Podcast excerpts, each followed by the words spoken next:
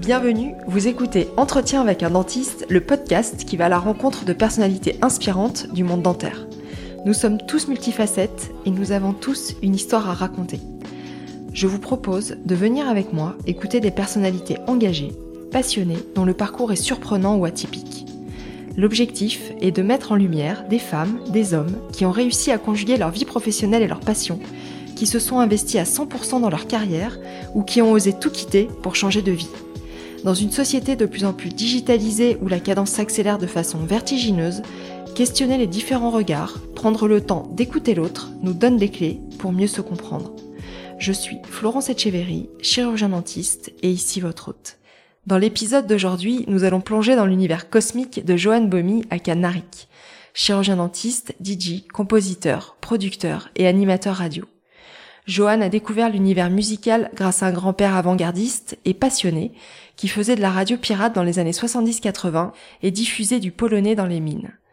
Johan nous dépeint un parcours scolaire compliqué et cassant qui le prédestinait à devenir garde-pêche.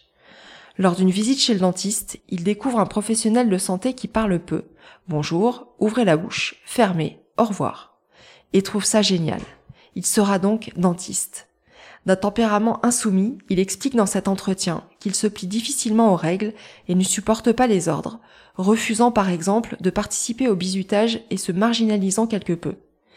Nous avons bien sûr beaucoup parlé de musique électronique et de mixage, la musique faisant partie intégrante de la vie de Johan, qui se définit lui-même comme étant atypique. À personnalité spéciale, épisode spécial, c'est pourquoi le montage son a été réalisé par Narik lui-même, qui a spatialisé, équalisé, bref, masterisé notre échange. Je vous laisse maintenant savourer cet épisode et je vous conseille d'ailleurs de l'écouter au casque pour une immersion complète.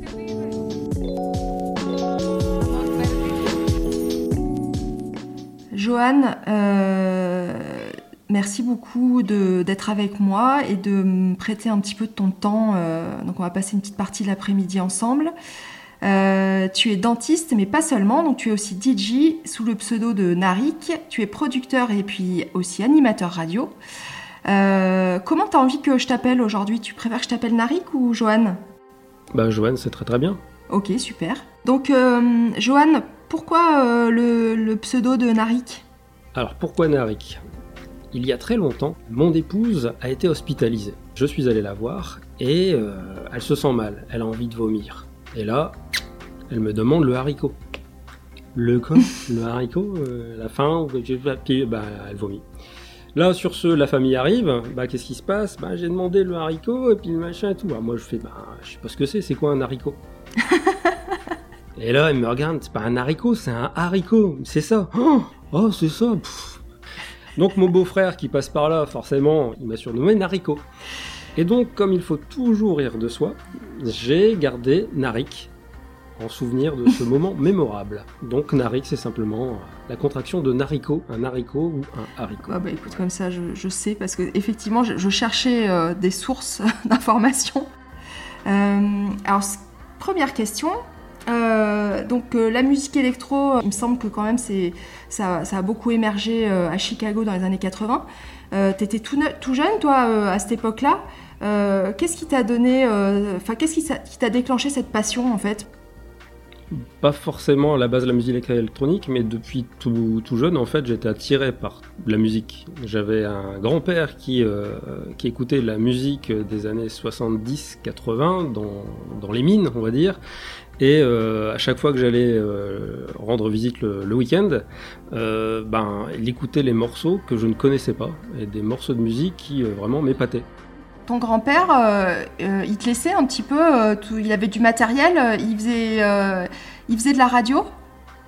Il a fait de la radio, euh, ce qu'on appelait les radios pirates euh, dans les années 80, euh, enfin, ouais, fin, fin 70-80, pour les mines. Donc en gros, il transmettait, je le voyais avec ses grosses antennes dans, dans, sa petite maison là, et il passait des morceaux de musique comme ça. Donc c'était super sympa. J'étais stupéfait d'avoir de voir autant de matériel et qu'on puisse faire des choses très facilement en fait à l'époque. Donc moi, mon, grand-père, j'ai toujours adoré et vu comme ça. Et, et c'était super avant-gardiste en fait. Bah, tout à fait. Après, bon, c'était son truc à lui. Hein. Il adorait ça. Il était à fond dans son, dans son truc. Et euh, bah, je te dis qu'à chaque fois que j'y allais, j'étais vraiment euh, les yeux écarquillés, en train de regarder ce qu'il faisait avec tous ces instruments où je comprenais rien du tout. Mais euh, bah, il adorait ça et moi j'avais tout de suite accroché avec ce. comment dire euh, cette recherche d'excellence dans, dans, dans ce qu'il faisait en fait. Et il t'a transmis euh, une culture musicale? Ben non, pas du tout, euh, puisqu'il écoutait du dans les mines, ils écoutaient du polonais, ce qu'on appelait à l'époque, ces trucs d'accordéon et tout ce qui s'ensuit. Ah, Donc euh, ça, il passait ça en boucle sur son sur ses sur ses machines, mais de temps en temps, en fait, ben il passait un truc qui était tout nouveau, qu'il avait entendu.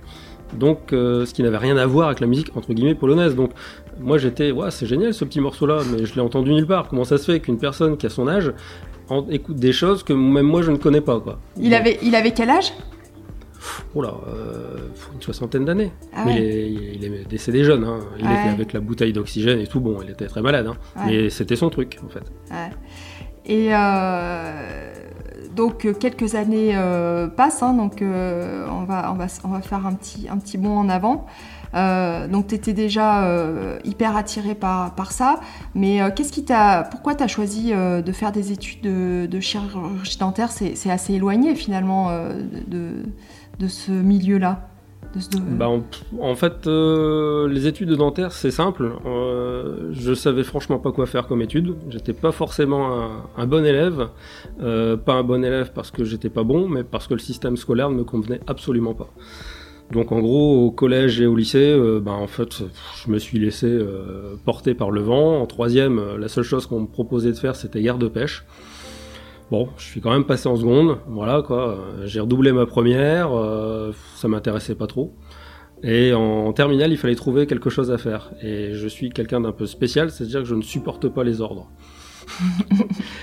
Donc à partir de là, trouver un métier où on a personne au-dessus de soi, c'est assez compliqué. Et je suis allé chez le dentiste.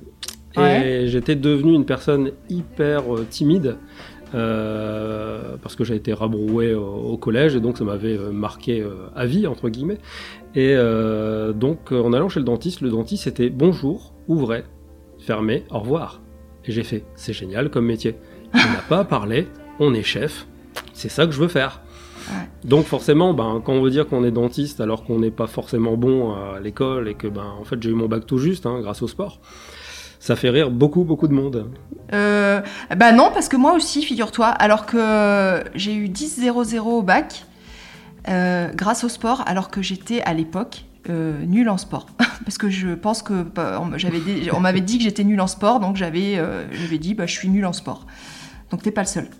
ah bah tu vois, donc le système scolaire ne te convenait pas non plus? Non, vraiment. Euh, c'est vrai que je pense que je, je me suis pas sentie euh, à ma place euh, du début à la fin, à part quelques, quelques profs vraiment d'exception. Mais dans l'ensemble, non. En fait, j'excellais quand il y avait un prof qui était vraiment à fond dans son truc, qui avait une volonté de transmission, et en fait, là, ça allait tout seul, parce qu'il y avait un échange. Et là, mmh. mais malheureusement, des profs, il n'y en avait pas beaucoup. Et donc, ben, comme je te dis, le bac tout juste. Donc, voilà. Quoi.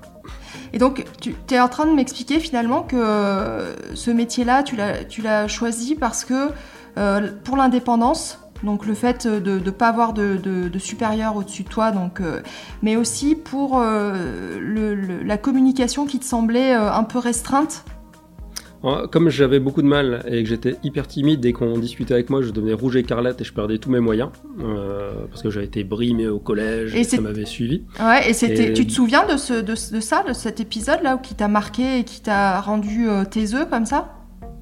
Ah oui, ben c'est simple, c'est parce qu'en fait en école primaire j'étais un excellent élève et en passant en sixième je me retrouve euh, en sixième A avec les meilleurs élèves bien évidemment et pour des raisons de bus on me met en sixième F avec euh, ben, ce qu'on appelait à l'époque les CPPN, c'est un peu les... Oui, je sais, je connais. Voilà quoi, mm. je ne devais pas aller plus loin, et bon, le souci c'est que pendant deux ans, j'ai pas eu de prof de maths, euh, on avait tous les profs les plus nuls, et euh, ben, dès qu'on avait la moyenne, on se faisait taper quoi. Donc ben, pendant deux ans, on travaille pas. Puis ben, quand on passe en, quatrième, ben, on a un niveau pas, pas top. On nous fait comprendre qu'en gros on n'est pas forcément bon quoi. Puis bon, mes parents ne pouvaient pas trop m'aider comment dire, ils n'avaient pas forcément fait d'études non plus. Donc en gros, je suivais quoi, je, suivais le vent. C'est pour ça qu'en troisième, on m'a dit en gros, vous ne pouvez rien faire d'autre avec tous les tests qu'on m'a fait passer. garde de pêche, c'est très bien pour vous, devant le directeur, la CPE, le conseiller d'éducation, et bon bah voilà quoi. On se dit qu'on de toute façon pourra rien faire d'autre, et ces, ces brimades m'ont suivi, ce qui fait que bah, dès qu'on m'interrogeait, euh, bah, j'étais un peu. Euh, un peu euh, J'étais coincé, donc le fait de, trouver un métier où en fait, en allant chez le dentiste, penser que le dentiste il est juste là pour dire ouvrez, fermez, au revoir, c'est super comme métier. Et en plus je suis le chef, il y a personne au-dessus, c'est génial. Et en fait, j'avais des amis qui voulaient faire dentiste aussi. On est allé à un forum et on est allé voir la personne qui présentait euh, Dentaire, euh, qui nous a dit attention, un dentiste, euh, c'est pas juste un métier où on gagne plein d'argent et une grosse bagnole. Hein, bon, ça nous avait un petit peu marqué, quoi, mais ça nous fait rigoler. On est allé à 4 pour, passer le concours, et on l'a eu à 4, 3 dentaires et un médecine. Donc on, a continué comme ça notre, notre parcours. Et on n'était pas forcément des très bons élèves non plus. Quoi. en une fois ou en deux fois le concours? Deux fois. Alors, comme j'avais fait un bac D, alors à l'époque c'était bac D, euh, les meilleurs allaient en bac C. Et en bac C, l'avantage qu'ils avaient, c'était euh, d'avoir la méthode de travail. Et je n'avais aucune méthode de travail. Et comme je n'avais jamais travaillé, en gros, je me suis retrouvé en première année à bosser comme un grand malade. Je ne mm. pouvais pas bosser plus. Et je me suis retrouvé 750e. Et là, j'avais un ami qui l'avait eu deux ans avant, en, du premier coup, qui était une tête, euh, et qui m'a dit Mais je comprends pas, pourtant tu as travaillé et tout, et je vais montrer comment je travaillais. Il m'a dit C'est pas du tout comme ça qu'il faut faire. En fait, ce que je faisais, c'est que j'allais à tous les cours, j'en loupais pas un, je rentrais, et je recopiais tous mes cours comme un malade, et les apprenais. Et c'était pas du tout comme ça qu'il fallait. Et là, il m'a dit Non, c'est pas comme ça qu'il faut faire. Il faut juste, sinon, au bout de deux mois, tu vas tout oublier.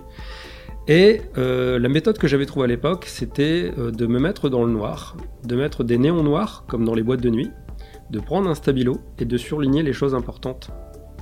Il y en a qui, font des, qui font des fiches et moi j'avais trouvé ça. Et en fait, avec ça, par moyen mémotechnique et photographique, tous les cours me réapparaissaient quand il y avait des questions. et là, ah c'était beaucoup plus simple. Et j'ai eu donc, euh, par contre, je n'ai aucune mémoire. Ça, euh, mémoire est nulle, d'accord? Surtout quand c'est totalement inintéressant. Donc l'anatomie, tout en sachant que tu veux faire dentiste, quel est le nerf qui innerve le carré plantaire, franchement, j'en ai absolument rien à faire.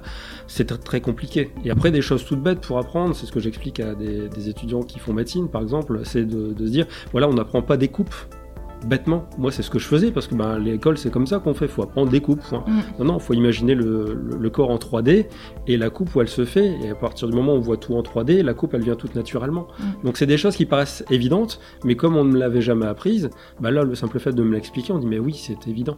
Et là, ben, j'ai eu l'année tout juste, hein. attention, hein, parce que j'ai pas de mémoire. Hein. Ouais, mais bah, c'est vrai que la, la, méthode de travail, euh, c'est fondamental, et ça, euh, on l'a pas. La musique, ça t'aide à te concentrer pour euh, travailler? J'ai toujours travaillé en musique. Euh, dès qu'il y a quelque chose, c'était repli sur la musique. Je me suis toujours mis dans la musique. La musique a toujours été là euh, depuis les années 80, tout le temps, tout le temps, tout le temps, tout le temps. Donc tu rentres en dentaire, fac de Lille? Oui, tout à fait. cinq années ou six années pour toi? Non, j'ai par piqué. Non, mais je veux dire, euh, c'était... Ah non, le 5, 5, 5, 5. 5, années. Euh, comment ça s'est passé? Mal, très mal. de très mauvaises années.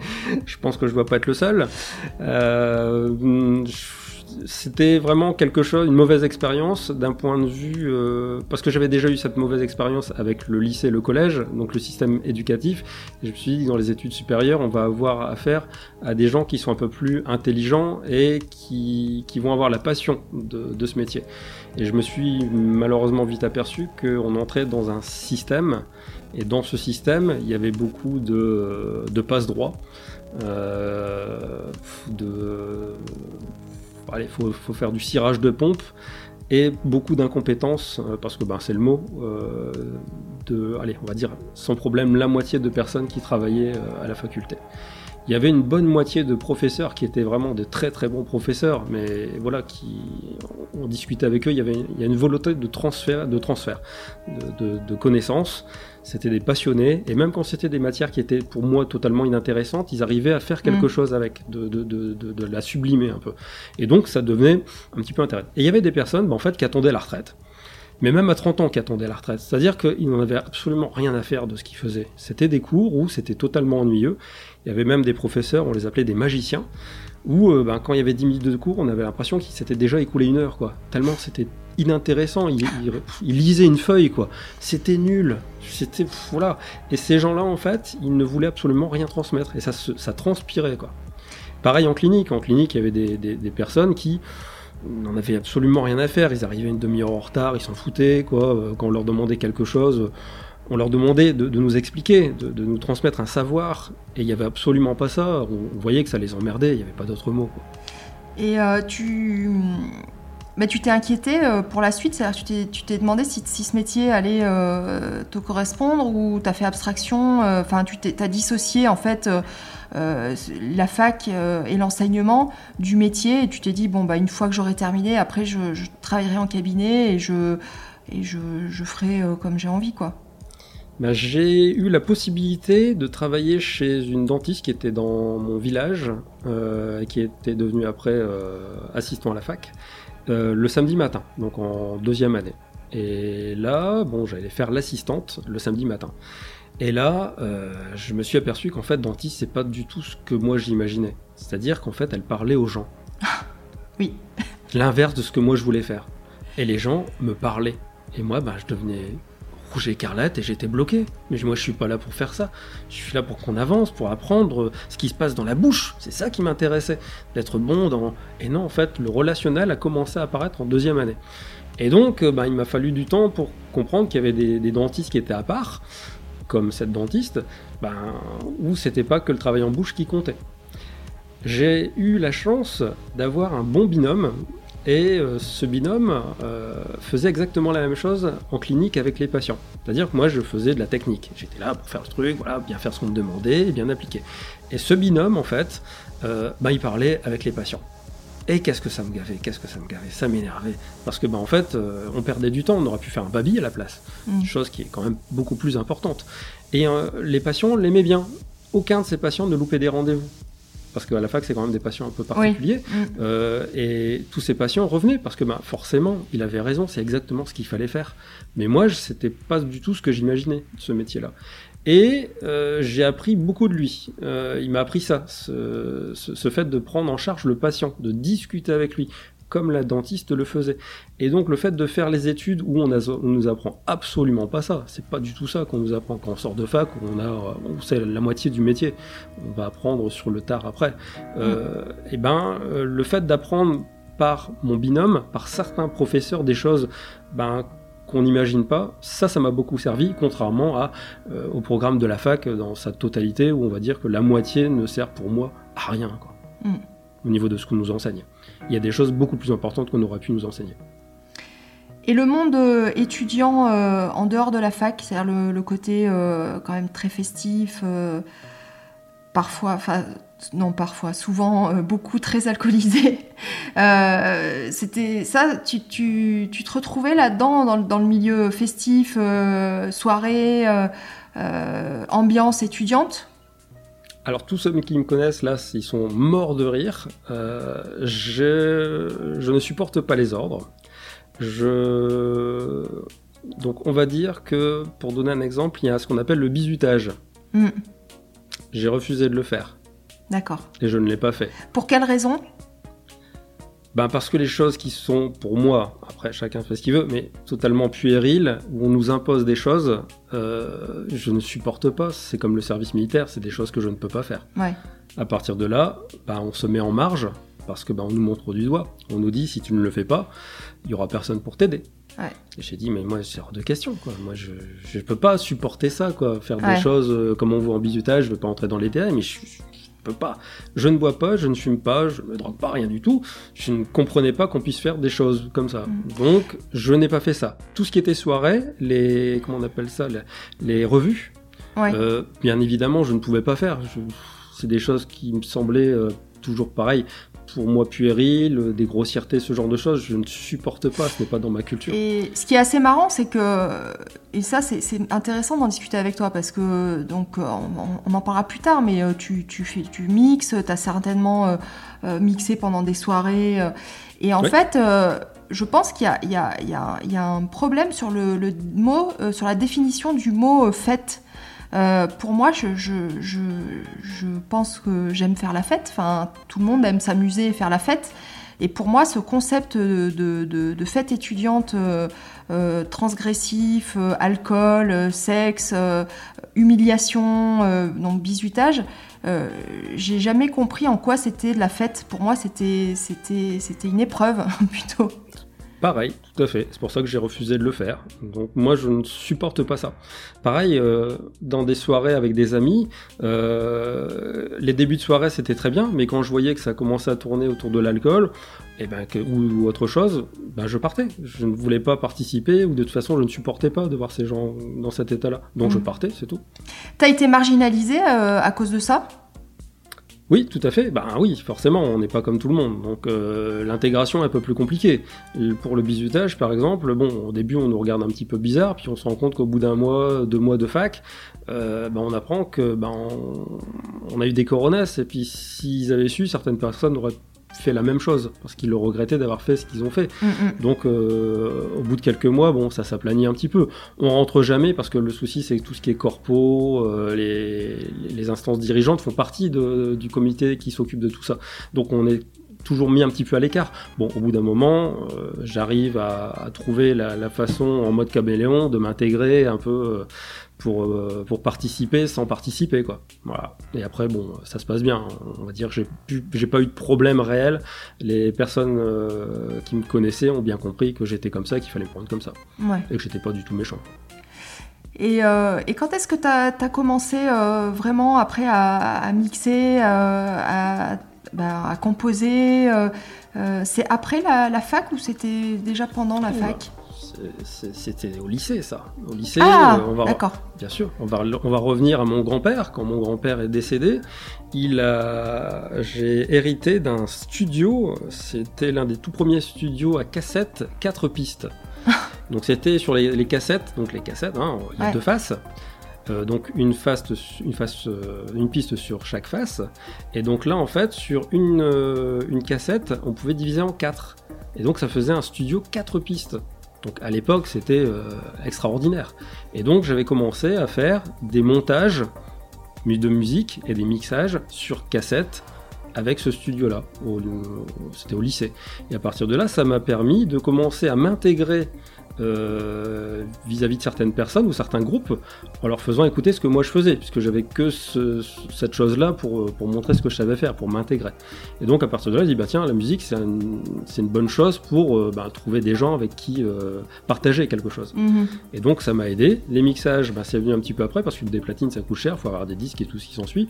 Donc j'ai commencé bref, en terminale, ouais, en terminale quand il commençait à y avoir les soirées où bah, on ramène ses platines, puis on fait les soirées, on fait le DJ. Donc on passe, euh, on passe des disques. Et donc c'est là où les soirées, euh, j'ai commencé à faire le DJ.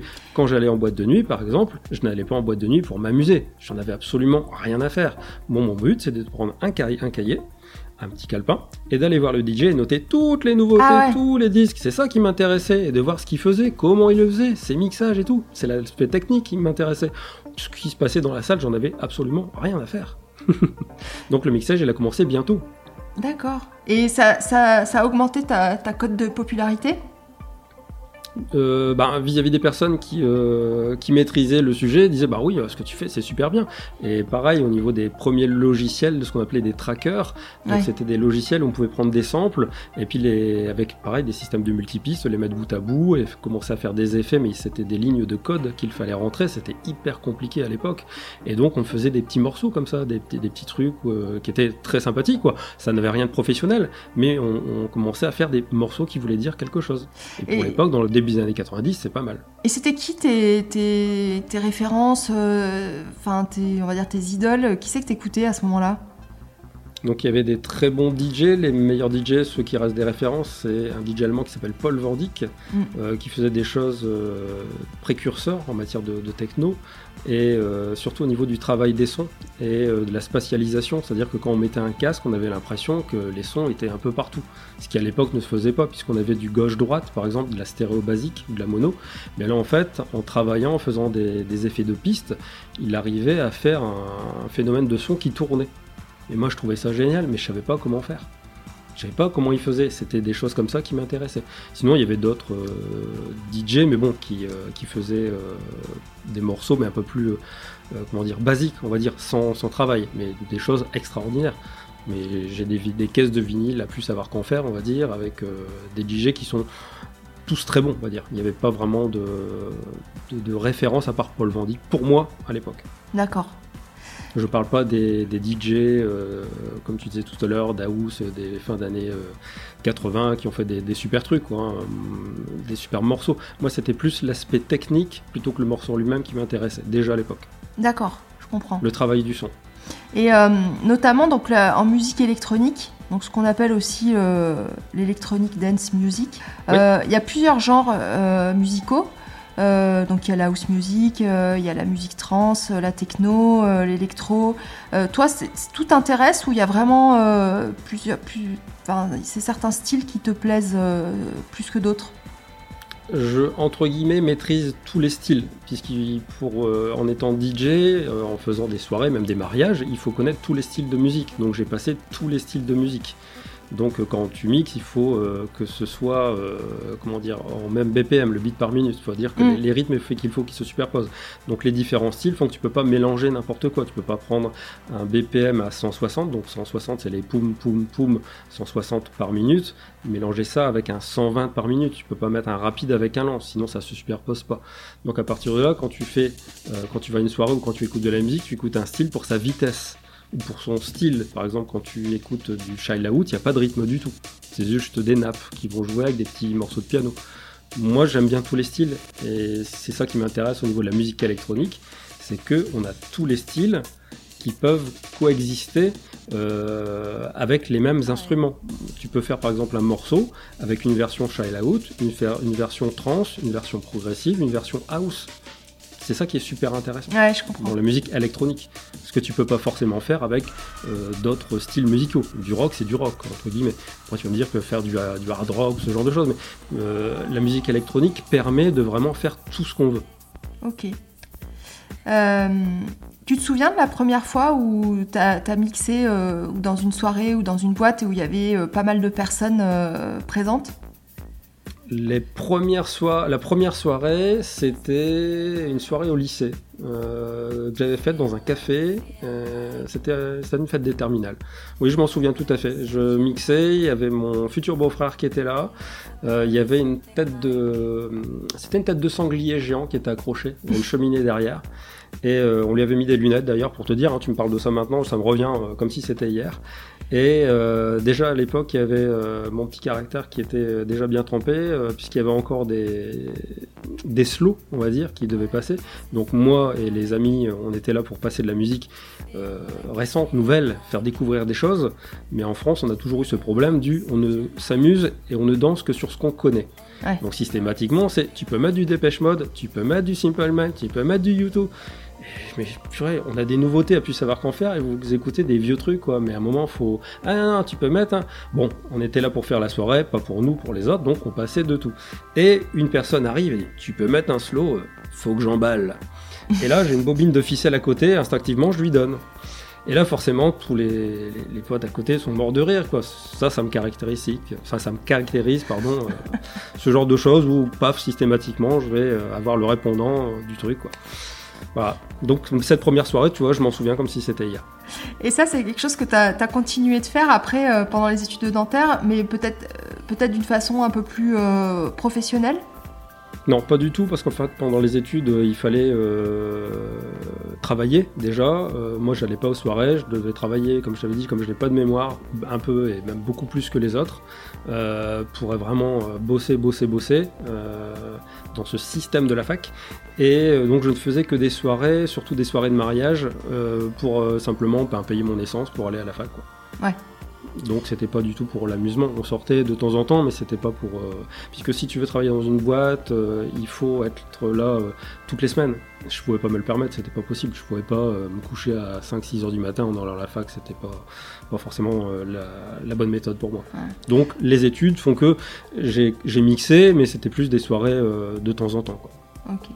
Et après, euh, donc euh, une fois la thèse euh, en poche, tu, fais quoi? Tu t'installes tout de suite ou tu pars faire des collabs remplacement Dès que la thèse est faite, enfin est passée, je commence les remplacements, collaboration pour apprendre le métier, puisque ben, comme je t'ai dit tout à l'heure, la fac ben, n'apprend pas à, comment dire, à travailler dans un cabinet, à gérer une entreprise, à gérer une assistante. À moi, une chose qui m'avait marqué, qui me marquera à vie, c'est la première fois où j'ai fait un détartrage. C'était mon premier soin dans, un, dans mon cabinet à Lille, et il a fallu que je demande au patient à la fin du soin de me régler. On me l'avait jamais appris. Ah ouais. Et j'étais mais rouge écarlate et je savais pas trouver les mots et je me souviens, je me demandais est-ce que je peux me permettre de vous demander la somme de. Je me souviens pas combien c'était pas. Mais quand on en est là, c'est qu'il y a vraiment un gros problème quoi. Mm, mm. On nous explique pas ce genre de choses qui paraissent toutes simples. C'est normal de se faire euh, honorer, mais on se dit mince, comment on fait? Ah, on sait faire bio, on sait faire un truc, mais ça, on sait pas. Donc ça, ça m'avait beaucoup marqué. Donc euh, j'ai enchaîné ben, les, remplacements, collaborations euh, à fond, 3, euh, 4, pendant 4 ans à fond, à fond, à fond pour apprendre le métier. Et je me suis installé en 2001, j'avais terminé en 97, et donc en 2001, j'ai trouvé un cabinet que j'ai repris. Et euh, tu as quel style euh, d'exercice euh, tu, fais de l'omnipratique tu, tu, tu, fais plus d'implanto, de, de chir ou comment tu... Tout, était organisé depuis déjà pas mal de temps au niveau de la, fin de la fac. Donc thèse, on apprend, on fait des formations, on, trouve un cabinet, on s'installe, il y avait des, deadlines au niveau des dates. Euh, dans la vie, c'est pareil, tout est organisé un peu comme ça. Et euh, le but du jeu, c'était de trouver dans un cabinet où il y avait une possibilité de faire une espèce de complexe. Je l'ai trouvé. C'est-à-dire que je pouvais faire un cabinet dentaire, une salle de chir, panneau et un cabinet à l'étage pour un deuxième dentiste. Super, j'ai tout. Donc on met en place, on prend le cabinet, je prends l'assistante qui va avec, et là les problèmes commencent. C'est-à-dire que je me suis retrouvé euh, bah, avec euh, les prud'hommes sur, euh, sur le dos en licenciant malheureusement l'assistante au bout de quelques années. Mm. Et là, ben, ça durait pendant 5 ans où ben, j'ai vécu le, le calvaire, hein, le système social français J'étais condamné à 60 000 euros euh, dans des conditions vraiment euh, horribles. Quoi, hein. Et pour qu'en finalité, au bout de 5 ans, on me dise Mais oui, bien sûr, bien évidemment, euh, cette personne-là est incompétente, il n'y a aucun problème là-dessus, elle est dangereuse et tout. Et derrière, bon, on reprend une assistante. Malheureusement, on a un peu le même coup.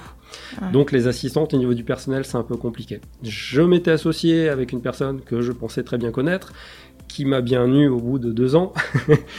et à partir de là, faire confiance à une personne à qui on a normalement toute confiance qui vous trahit, avoir du personnel où ça se passe très mal et tous les matins on se lève, on a une épée de Damoclès au-dessus de sa tête, c'est très compliqué. Ce qui fait qu'en 2012, euh, bah, j'ai décidé de tout laisser tomber, mais bon, depuis 2007, hein, depuis le début des, des prud'hommes, à dire pour poser des implants et pour faire quelque chose, il me faut au minimum une secrétaire et une assistante. Ouais. Je peux plus faire confiance en ce système. Moi, j'ai vécu 5 ans d'enfer. Donc, c'est plus possible. M'associer, faire quelque chose, plus possible. Et donc là, depuis ce temps-là, ben, je suis malheureusement devenu omnipraticien et c'est pas forcément ce que je voulais faire à la base. Et donc résigné, ben, je travaille tout seul euh, dans mon cabinet. Voilà. Tu bosses combien C'est du gâchis. tu, tu, bosses combien de jours euh, par semaine? 4 euh, jours. 4 jours. Donc au début, euh, c'était 70 heures par semaine. Donc euh, bon, tu fais ça pendant 4 euh, ans. au bout d'un moment, bon, tu te relèves très difficilement. Tu comprends que de toute façon, les patients profitent un peu de toi. Tu comprends qu'il faut vivre pour toi aussi. Tu apprends à dire non. Et mm. à partir de là, ça se passe beaucoup mieux. Et là, ben, 4 jours par semaine, c'est très bien. pas besoin de plus, il faut se fixer des objectifs. Mes objectifs sont simples. À partir de là, ils sont respectés. Tout est organisé tout se passe très bien comme ça, c'est très bien pour moi. Et euh, ouais, malgré tout ce qui s'est passé qui t'a quand même euh, vachement échaudé, tu, tu, prends quand même plaisir à aller bosser ou tu, tu, tu bosses parce Pendant 5 pendant 5 ans, je suis allé bosser, mais alors c'était une, voilà, c'est très très mal vécu. Ben, cette, étape-là, euh, ce sera, ça m'a marqué à vie. Une fois que ça s'est terminé, mon épouse m'a dit bon, maintenant il faut que tu te fasses plaisir, quoi. Donc, ben, on retravaille, mais quand on, voit que ce qu'on fait, c'est pas ce qu'on a voulu faire à la base, ce qu'on a rêvé de faire, mm. ça ne se fera pas parce que ça ne peut plus se faire, non pas d'un point de vue technique, parce que tout le monde pourra dire mais oui, mais moi ça m'est jamais arrivé, moi j'ai une bonne assistante, moi j'ai si, moi Oui, mais bon, euh, il y a toujours un risque et ce risque que là, travailler en ayant ce risque en tête tous les matins quand on se lève, pour moi, c'est pas possible. Je suis une personne qui peut pas faire ça. Donc à partir de là, ben, j'ai un petit peu euh, mis le métier, je vais pas dire de côté, j'ai un petit, j'étais un petit peu euh, déçu, déçu de tout. J'ai eu la chance, par contre, dans cette petite période, d'aller sur un site qui s'appelle Eugénol, que tu as dû connaître. Oui. Et de rencontrer quelques personnes qui m'ont, on va dire, euh, aidé euh, durant cette période. C'est-à-dire que c'est un site sur lequel on pouvait discuter, échanger, et je me suis senti épaulé et compris par des confrères. Et donc ça, ça m'a beaucoup aidé parce que comme c'était des dentistes, ils comprenaient. Ouais, tu te sentais pas seul, quoi. C'est-à-dire que tu, disais qu'il y a d'autres personnes qui, euh, avaient euh, le même vécu et que c'était. Bah, c'est vrai qu'on est très isolé hein, dans nos cabinets. Donc, euh. On est super isolé, c'est pour ça que moi je voulais travailler avec au moins quelqu'un. Et donc le fait d'aller sur un site tout nouvellement créé, au général à l'époque ça venait tout juste de sortir, et où on pouvait discuter entre dentistes, ça, ça m'a beaucoup aidé d'un point de vue psychologique par rapport au métier. Et de se dire parce que quand on a, plus envie de bosser, quoi, quand on voit ce genre, quand, enfin, quand on vit ce genre de, choses. Donc ça m'a beaucoup aidé de pouvoir discuter avec des collègues. Qui c'est particulièrement sur Eugénol euh, qui, qui, t'a soutenu, avec qui t'as échangé euh, il y en a, il y avait la bonne époque. Donc la bonne époque, c'était euh, au tout début où on avait des les sites qui étaient gérés par par des modos, donc Alboy, euh, notamment, qui s'appelle, euh, alors je sais plus comment il s'appelle, c'est un petit, un petit dentiste de Marseille, euh, Philippe Miras de mémoire. Hein. oui, on en a parlé ensemble, oui. Donc Philippe, Philippe Miras qui a été l'invité de, de Stéphane Simon dans Les Gueules du Dentaire et qui est un très bel épisode que je vous conseille. Voilà, donc sur Agénol, il y avait aussi Stéphane Simon, avec qui bah, on échangeait beaucoup. Ce qui, ce qui était bien, c'est qu'il y avait vraiment un partage. Donc c'est des gens qui étaient là pour échanger jusqu'au moment où en fait Eugénol a un peu changé, euh, c'est devenu un peu euh, des clans, euh, c'était un peu la guéguerre et ça s'est mal passé. J'ai préféré quitter. Mm. D'ailleurs, c'est Monsieur Alboy qui m'a viré d'Eugénol. ah, t'as été viré Ah oui, ben j'étais un, un, multi-récidiviste parce que forcément, comme je dis les choses, par écrit c'est extrêmement compliqué, c'est toujours mal interprété, surtout quand on fait de l'humour. Voilà. T'en penses quoi d'ailleurs globalement? Alors toujours on va pas, on va pas faire de généralité, mais t'en penses quoi de la, profession et euh, on va dire de, l'ambiance euh, entre chirurgiens dentistes euh, Est-ce que tu trouves que voilà, est-ce qu'il y a une certaine forme de compétition alors que on, sait tous très bien qu'on n'est pas assez nombreux sur le territoire pour, soigner tous les patients la, fonction de dentiste en France n'est, je pense pas la même que dans les autres pays. Il y a toujours, comme tu disais, euh, cette compétition qui va être là. Euh, moi, je l'ai vécu en étant collaborateur, en étant associé. Il y a toujours une espèce de lien de subordination. Il y en a toujours un qui est plus fort que l'autre. Pourquoi? Je sais pas. Alors qu'on pourrait être complémentaire. Moi, quand je voulais être associé, je voulais qu'on travaille en équipe. On a, on nous a imposé une façon de travailler en France, de gérer une entreprise. Moi, quand j'ai fait dentiste, c'était pour soigner les gens, pas pour gérer une entreprise. Puis ben, tu commences à travailler, tu te rends compte que bah oui, en fait, euh, faut être chef d'entreprise, faut gérer du personnel, faut, faut faire plein de choses, faut faire de la compta, faut... Bon, ok, tu l'acceptes, mais derrière, tu as le droit de te faire aider par un confrère. Et là, tout, tout à coup, tu te rends compte que, ben non, en fait, il y a toujours cette compétition alors très compliqué quand tu quand je vois ce qui s'est passé autour de moi avec tous les collègues qui se sont associés, euh, ça s'est toujours mal terminé. C'est extrêmement rare d'avoir trouvé quelqu'un avec qui euh, qui a trouvé de bons associés. Ou alors ils ont trouvé le petit truc. Le, métier de dentiste en France c'est hyper compliqué. Moi, quand j'allais euh, à des conférences au début, je ne comprenais pas que tout le monde était en train de vouloir faire les choses bien. Tout le monde faisait les choses bien. Tout le monde faisait des choses parfaites, personne ne ratait rien, personne ne faisait, entre guillemets, de merde. Mm. Et moi, je disais, bah non, mais moi j'ai fait un truc, et puis on, me regardait. Euh, bah, moi j'aime bien dire que j'ai une difficulté à faire quelque chose et qu'est-ce qui peut faire que je peux m'améliorer pour? Et les discussions c'est ah moi je, moi je, moi je, moi je. Je mm. n'aimais pas du tout ce, genre de choses. Donc par rapport à la profession, bah, on se met en retrait. Voilà. Et quand on disait tout à l'heure au niveau des, comment dire, de, l'école, de la fac, euh, au niveau des formations c'est pareil. Quand tu vas à des formations, tu as des intervenants qui sont d'une nullité absolue, qui n'ont, à part lire leur, polycopier, euh, ils savent rien faire. Et il y a d'autres personnes où, je vais parler ben, de Stéphane Simon à titre d'exemple, où quand on va le voir en conférence, ah purée, euh, le temps, euh, il passe très vite, quoi. Parce qu'il il y a tout dedans. On a affaire à un passionné qui échange, qui ne se prend pas pour, pour monsieur le grand professeur, ou même Philippe Pinera, à qui je suis allé avec une formation aussi, où c'était très très bien. Et on va à des formations, où plus de la moitié des formations, bah, entre guillemets, on se fait chier, quoi. Et on n'apprend pas grand-chose. Ouais, bon, enfin, c'est vrai que... Non, mais c'est vrai qu'il faut essayer de se souligner euh, plutôt les, les, gens qui, qui valent la peine et, et qui nous apportent euh, quelque chose. Mais... Euh, mais bon, c'est sûr que, euh, comme on le disait tout à l'heure, la, problématique, c'est peut-être cet isolement. Euh, euh, et quand on sort de, nos cabinets, ben, on n'a pas envie de montrer nos, faiblesses et c'est compliqué aussi de dire qu'on est en échec, qu'on n'y arrive pas. donc si t'es pas, en plus t'es pas entendu et que la personne en face de toi elle te dit ah bah moi pas du tout, ça se passe super bien, je suis super content, bah tu, tu le dis plus quoi. Ah oui, non, c'était, on, sait très bien que, plus quand on connaît les gens et qu'on voit leurs travaux, parce qu'ils sont pas loin, bon, euh, voilà, pas de commentaires, on va dire. Mais mm. c'est le fait qu'il faut absolument être toujours le meilleur que l'autre. Moi, Moi j'ai la chance d'être omnipraticien et de travailler avec un implantologiste euh, qui excelle dans ce qu'il fait, très professionnel, très humain. Euh, bah, moi je m'entends super bien avec lui. Pourtant on n'a pas grand chose en commun. Je suis ponctuel, il est tout le temps en retard. Enfin, c'est des, choses que je ne supporterais pas à le vivre au quotidien. Je pourrais pas être dans le même cabinet que lui. Mais d'un point de vue échange et professionnel, je l'appelle n'importe quand, il me rappelle, c'est super. Un orthodontiste, pareil. Parodontologiste, pareil. Stomato, nickel. À partir de là, je suis entouré de bonnes personnes que j'ai choisies, mm. d'accord, avec qui ça se passe très très bien mais malheureusement, on ne pourra pas travailler dans le même centre parce qu'on n'a pas la même façon de travailler. Donc c'est bien de travailler à distance, mais de pouvoir échanger. Donc un petit cercle de, personnes compétentes comme ça. Puis j'ai un ami aussi que, avec qui je discute toutes les semaines euh, ben, de, dentaire, où on fait du, comme je suis un geek, donc euh, de l'ordinateur toutes les semaines, et ben ça nous permet de passer quelques minutes à discuter de nos cas, ben, qu'est-ce que tu as fait, puis nos, nos, petits problèmes qu'on a eu durant la semaine. Ouais. Parce que bon, c'est sûr qu'à la maison, si on n'est pas de dentiste, euh, bon, c'est un peu compliqué euh, de commencer à expliquer que bon, on n'a pas été au bout des 2 mm manquants. Euh, c'est vrai. Voilà, la personne ne peut pas comprendre et surtout tout ce qui est au cabinet reste au cabinet aussi, quoi. Voilà. Les, enfants reprochent aussi que bon, quand on rentre à la maison puis qu'on explique que tel patient il a été chiant, il nous a embêté, machin et tout, bon, les enfants comprennent pas trop et on est tout le temps en train de râler en fait. Mais nous, on extériorise à ce moment-là. Ouais, c'est vrai.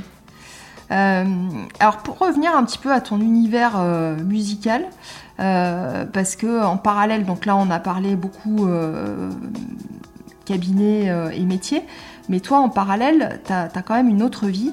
Donc celui déjà de, composer parce que tu, composes de la musique que tu produis aussi, enfin, tu vas m'expliquer tout ça. donc comment ça se passe? C'est quelque chose que tu fais euh, le soir, euh, tu as, une journée dans la semaine qui est dédiée euh, à ça. Comment est-ce que tu sais organisé alors la, production de, morceaux, en fait, ça a commencé aux alentours de 2015. Avant, je ne faisais que des mix. Donc je mixais. Donc mixer, c'est simple.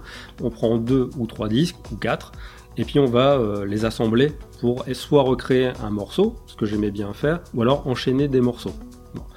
Euh, je faisais ça très très bien déjà dans les années 90, j'ai continué et je me suis aperçu qu'en fait quand on faisait un mix on pouvait le retravailler derrière, c'est-à-dire le passer dans, euh, un logiciel, on pouvait rajouter des trucs, affiner, rajouter certains sons, euh, faire quelque chose de quasiment parfait. J'ai adoré ça. Donc c'était du bidouillage. Donc je faisais des mix comme ça, puis je les distribuais autour de moi, voilà, c'était très bien. Dans un cercle, entre guillemets, restreint. Euh, suite à ça, il y a eu un concours de mix, c'était en 2005 de mémoire, sur une radio, et donc j'y suis allé, et quand j'ai mixé, j'étais le dernier à passer, euh, c'était un quart d'heure de mixage, et à la fin, il y a euh, le responsable qui là, fait continue encore un petit peu, et puis je les vois un petit peu gênés, donc ça se termine, et puis il va me voir, et à la fin, il me dit Super, franchement, c'est génial, euh, technique, nickel. Et par contre, on est embêté parce que tu, bouges pas. Et là, je comprenais pas trop. Ben, la personne qui est passée tout à l'heure, parce que j'étais venu euh, en dernier après le boulot, dit euh, en fait, il, faisait participer public. Et là, j'ai dit, mais attends, je suis pas animateur, je suis DJ. Un DJ, il n'a pas besoin de, parler dans un micro ou de faire des signes comme tout le monde pour, pour, faire danser, pour, pour, que les gens s'amusent. C'est la musique qui est, qui, est, mise en valeur, c'est pas la personne. Et j'ai été deuxième du concours. Donc euh, très content parce que si je gagnais le concours, il fallait que j'aille mixer sur, euh, sur la plage, euh, à un grand concert, euh, ce que j'aurais pas pu faire, euh, taper dans les mains devant tout le monde, aussi en Suisse, c'était pas mon truc du tout, je suis pas animateur. Ouais. Et là, en fait, à partir de là, on, on- le DJing a commencé à, à changer. C'est-à-dire que comme maintenant, on voit les DJ qui participent avec le public, qui échangent. Avant, Ouais. ça ne se faisait quasiment pas. Et puis il y a une starification aussi. euh, Voilà, tout à fait. On- on- le DJ, faut qu'il se montre. Avant, dans les boîtes de nuit, le DJ, il était euh, limite dans un placard, on le voyait pas. hein. Ouais, mais c'est ce que je, je lisais euh, justement sur la bio de, de David Guetta et à, à ce moment-là, effectivement, dans les boîtes de nuit, le DJ était caché Voilà. et il, il expliquait qu'il, alors c'est peut-être pas euh, lui qui a fait que ça soit aussi démocratisé, mais je pense qu'il est quand même pas mal responsable. Et quand il allait au- en Angleterre et qu'il a vu que euh, c'était complètement différent et que le DJ était, euh, était vraiment la star de la, de la boîte euh, et qu'il qu'il est rentré, il a voulu le mettre en place. Alors euh, c'est comme ça exactement que ça s'est passé tu... Très, bah, tout à fait, très, très intelligent de sa part, euh, toujours, euh, toujours à l'affût des bons tuyaux. Donc, euh, il a fait ce qu'il fallait. euh, à partir de cette époque, le DJ, il a été mis en valeur, il a été euh, glorifié entre guillemets. Et maintenant, quand on va voir un DJ, on veut voir le DJ, il faut qu'il fasse un show. Donc le show du DJ, moi personnellement, c'est pas du tout mon truc. J'ai horreur de ça. Euh, me montrer, j'aime pas. Donc, euh, je pouvais pas aller dans des soirées mixer tout ce qui s'ensuit. De toute façon, à l'époque, depuis 2005, j'ai autre chose à faire. hein. Pareil, on peut plus faire DJ. à- Enfin, on peut, on va dire, mais j'ai pas le temps. Je peux pas rentrer à 5h du matin et aller bosser le lundi, c'est pas possible. Donc, euh, je restais dans le mixage et la passion. Et sur une radio dans, dans le Nord très connue, euh, la plus grande radio électronique du Nord, euh, il y avait des concours de mix qui étaient faits. Et je faisais euh, bah, ces petits concours où, si le mix était sélectionné, il passait à la radio. Et donc, quand la première fois mon mix avait été sélectionné pour passer à cette radio que j'écoutais quand j'étais jeune dans les années 90, c'était super, quoi. Super bon moment, quoi. Waouh, Ah. génial, quoi. Donc C'est euh, ra- là, c'est, Radio Galaxy. c'est Galaxy, tout à fait. Et- Donc là, euh, tu fais waouh, super. Puis là, on met les- la musique à fond à la maison. Et puis là, oui, Nari qui va. Et là, waouh, la, la- la gloire, quoi. Le truc qu'on n'aurait jamais imaginé. On passe à la plus grande radio de- du Nord-Pas-de-Calais, quoi. Et de Belgique, quoi. Belgique, ouais, aussi, c'est ce que j'allais dire. Et euh, c'était quel morceau? Alors c'était un mix, simplement les mix. Un D'accord. mix. Donc là, c'est les mix. On commence comme ça. Et puis, ben, comme ça marche bien, qu'est-ce qu'on fait? On en renvoie des mix. Et puis, on se rend compte que systématiquement, quand on envoie le mix, il est sélectionné. Et puis, tous les 2-3 mois, il y avait un mix qui passait. Super.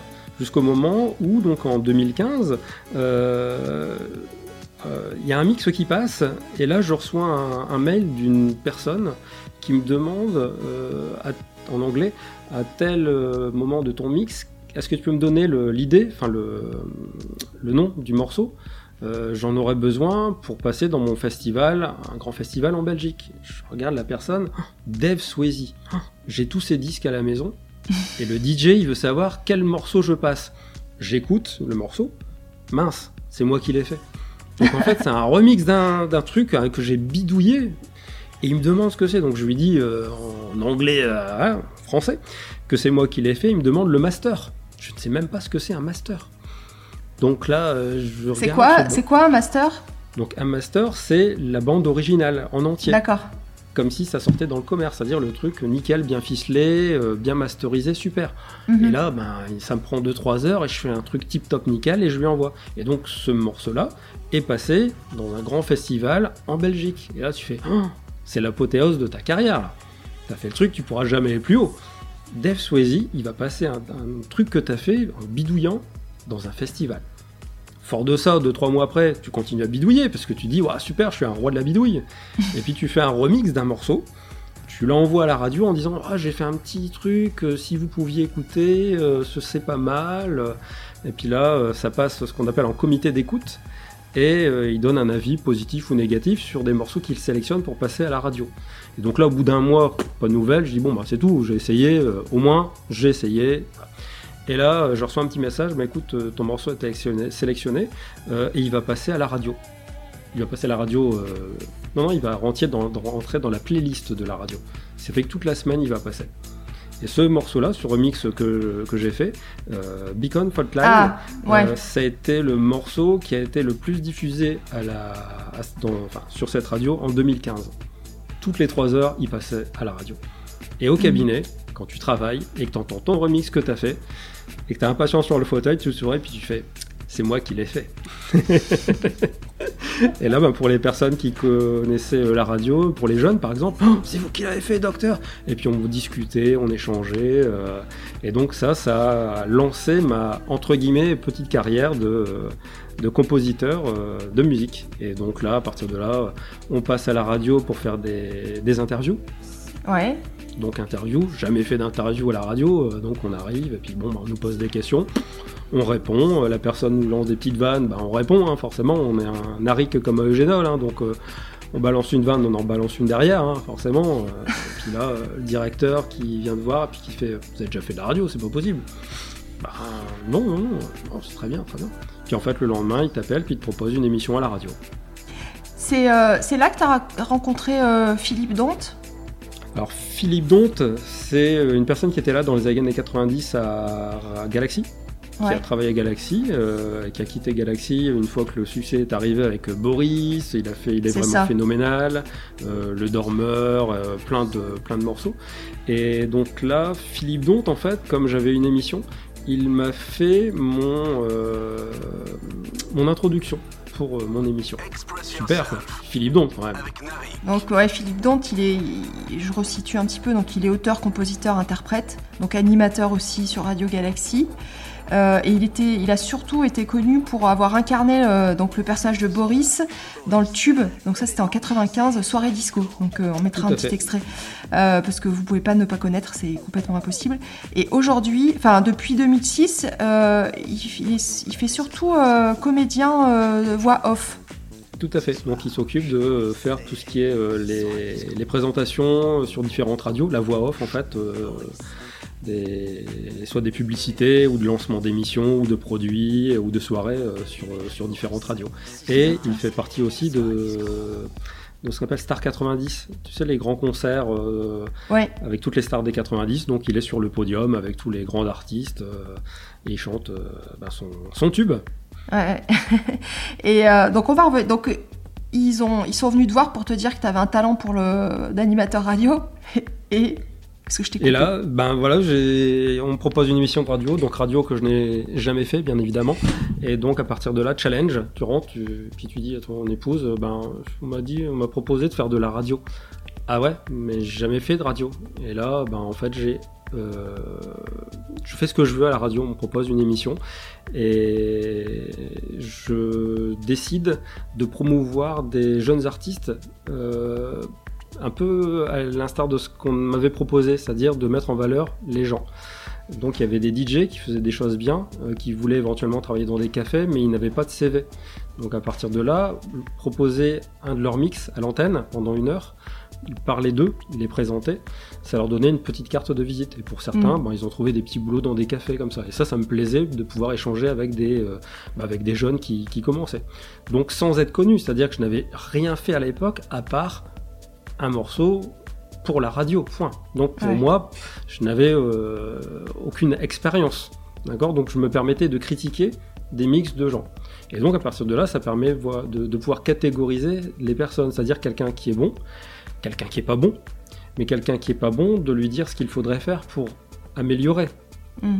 Donc c'est ça qui était intéressant, de pouvoir avoir un échange et de pouvoir critiquer dans le but d'améliorer. Et donc là, bah, c'est un peu comme dans la dentisterie euh, ou dans tous les métiers. Hein, euh, tu discutes, tu as les gens que tu vas critiquer pour évoluer, qui vont ne pas accepter la critique. Partir du principe que tu n'es pas légitime pour critiquer leur travail, sachant qu'ils n'ont rien fait, et d'autres qui vont être demandeurs de conseils et qui vont progresser. Donc certaines personnes ne vont pas passer dans l'émission, et certaines personnes ne vont pas passer d'abord dans l'émission, et ensuite, euh, avec les efforts qu'ils auront fournis, même si ce n'est pas parfait, ils auront mérité de passer dans l'émission. Donc un peu comme je te disais tout à l'heure, et ça rejoint ce que je parlais tout à l'heure de la fac, c'est-à-dire que bah, quand on fait un effort, on, mérite d'être récompensé, même mm. si c'est pas parfait. Au moins on met en valeur quelqu'un. Et ça, c'est ça qui m'intéressait. Et j'ai fait ça pendant un an et demi. Et donc tu faisais ça euh, de chez toi ou tu faisais ça en studio? Donc euh, on m'avait proposé de faire ça en studio, euh, bon aller se déplacer euh, c'est pas top, donc en fait je faisais ça en fait chez moi, donc un, peu comme tu fais en ce moment, c'est-à-dire des espèces de podcasts. Voilà. Donc des montages avec des, des présentations et surtout les morceaux puisque c'était ça qui était intéressant. Donc ça, ça, te, ça te demandait pas mal de, boulot quand même, parce qu'il y a toute la préparation, la recherche de, la personne que tu, sur qui tu vas, de qui tu vas parler. Je recevais des mix, il fallait tout écouter. Donc euh, ben, c'était une heure de mix, donc ben, l'heure il faut la voir pour l'écouter, pour voir si c'est bien fait. Donc euh, tu reçois des dizaines de mix, ça fait des heures et des heures d'écoute. Pendant ce temps-là, je ne pouvais rien faire d'autre, c'est-à-dire que je ne pouvais pas euh, composer ou quoi que ce soit. C'était, je ne faisais que ça. Et les personnes ne se rendent pas compte, je pense que tu sais de quoi je parle, du mm. travail que c'est de préparer une heure d'émission. Une heure d'émission, c'est pas une heure d'émission. C'est, il faut écouter peut-être pour moi 10 mix, donc ben, ça fait 10 heures d'écoute pour en retenir un ou ensuite ben, il va falloir travailler dessus, c'est-à-dire avoir des informations de la personne, travailler la présentation, euh, préparer les fichiers, parce que c'est du multipiste, donc plusieurs pistes qu'il va falloir superposer avec les présentations, le morceau, les pubs, envoyer ça à la radio pour que ce soit fait. Donc on va dire que pour une heure de, de passage en radio, c'est, allez, bon, on va dire... Euh, allez, 12-13 heures de travail. Et les gens ne se rendent pas compte de tout le travail que c'est. Je pense qu'au niveau des podcasts, c'est un peu la même chose. Euh, oui, ben, moi c'est ça. Je calculais l'autre jour et effectivement, euh, une, euh, une, un épisode, je pense à peu près passer 10-12 heures par épisode. À peu près. Par, contre, bah, par contre, comme toi, je pense passionnant en termes de, de rencontres et puis en termes d'apprentissage parce que bah, on se met un petit peu en danger, on sort de sa zone de confort et, et, puis c'est de l'adrénaline. Hein. Euh, moi j'ai toujours. Euh, et j'espère que je l'aurai toujours en même temps. Euh, bah, tout à l'heure, ou ce matin, dès ce matin, de savoir qu'on allait avoir cette conversation, bah, j'espère que je vais pas dire de, bêtises. Bon, même si je peux couper, mais c'est pas l'objectif. Mais, mais cette adrénaline, elle est géniale. Et puis bah, c'est les rencontres. Ouais, ça a dû être la même chose pour toi, je pense à toutes les étapes. Tu passes ton premier mix en radio, euh, montée d'adrénaline, quand tu vas l'écouter en direct, tu as un morceau qui passe en radio. Alors, la radio, c'est quand même, c'est extraordinaire, quoi. Mm. Et puis, donc, montée d'adrénaline, on te propose de faire de la radio, tu as jamais pensé, et on te dit que tu es bon pour ça. Formidable, t'as jamais fait montée d'adrénaline, première émission, je te raconte pas les heures, les heures, les heures pour faire la première émission.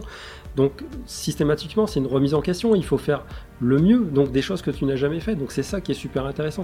Et ça, en fait, mon épouse me l'a dit. Euh, depuis que tu fais ça, en fait, ton sourire est revenu quand tu rentres du travail. Bah, parce que bah, quand on va au travail, on est content. On a un objectif derrière, on est content de la globalité, et même si le métier c'est pas forcément ce qu'on voulait faire, et ben maintenant on a quelque chose à côté, alors qu'avant j'avais rien et on se remet en danger, mais non plus dans le métier. Parce que dans le métier, bon, on peut se mettre en danger, qu'on va faire des formations, qu'on va refaire quelque chose. Quand on fait un acte, il y a toujours quelque chose, hein, une petite dose d'adrénaline, parce que quand il y a une petite complication, bon, c'est sûr que ben voilà, c'est là, là, où ça devient intéressant. Parce que la routine, bon, on va dire, on sait faire des soins. Mais c'est quand il y a un petit problème que là, hop, tout de suite, on va devoir trouver une solution. C'est là où c'est un petit peu intéressant. Mais là, en fait, c'est systématiquement, ben, on gravit des petits échelons, petits petit à petit, et chaque échelon, c'est quelque chose qu'on n'aurait jamais imaginé un mois ou deux mois avant. Comment dire C'est des choses, c'est une la chance, mais de la chance, comme, disait, comme dirait Stéphane Simon, qui est provoquée. C'est-à-dire que systématiquement, avant, je n'aurais jamais fait de démarche parce que je me sentais pas légitime.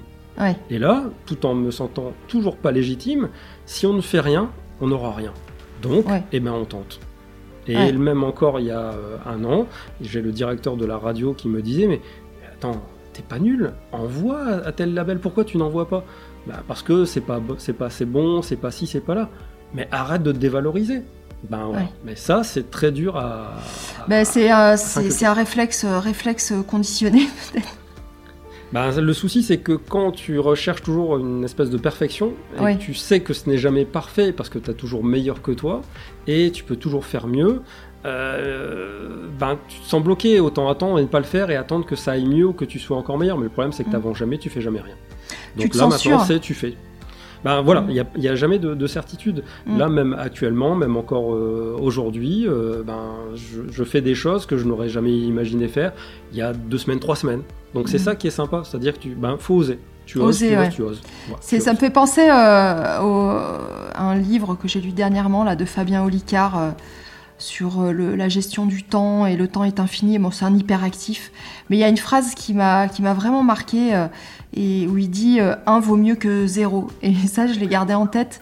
Tout à fait. Ça m'a beaucoup aidé au début du lancement du podcast parce que bah forcément euh, pareil, hein, je, me disais, je peux peut-être pas diffuser ça, c'est pas assez bien, c'est pas ce que je voudrais, c'est pas là où je voudrais en être, mais on est bien obligé de commencer euh, à un moment donné. Donc euh, c'est.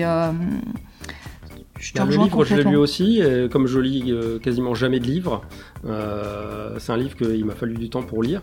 J'ai pas appris grand chose dans le livre, parce qu'en fait, tout ce qui était expliqué, pour moi, c'était des évidences. Ouais. Mais c'est des, des, évidences qui n'étaient pas forcément mises en application.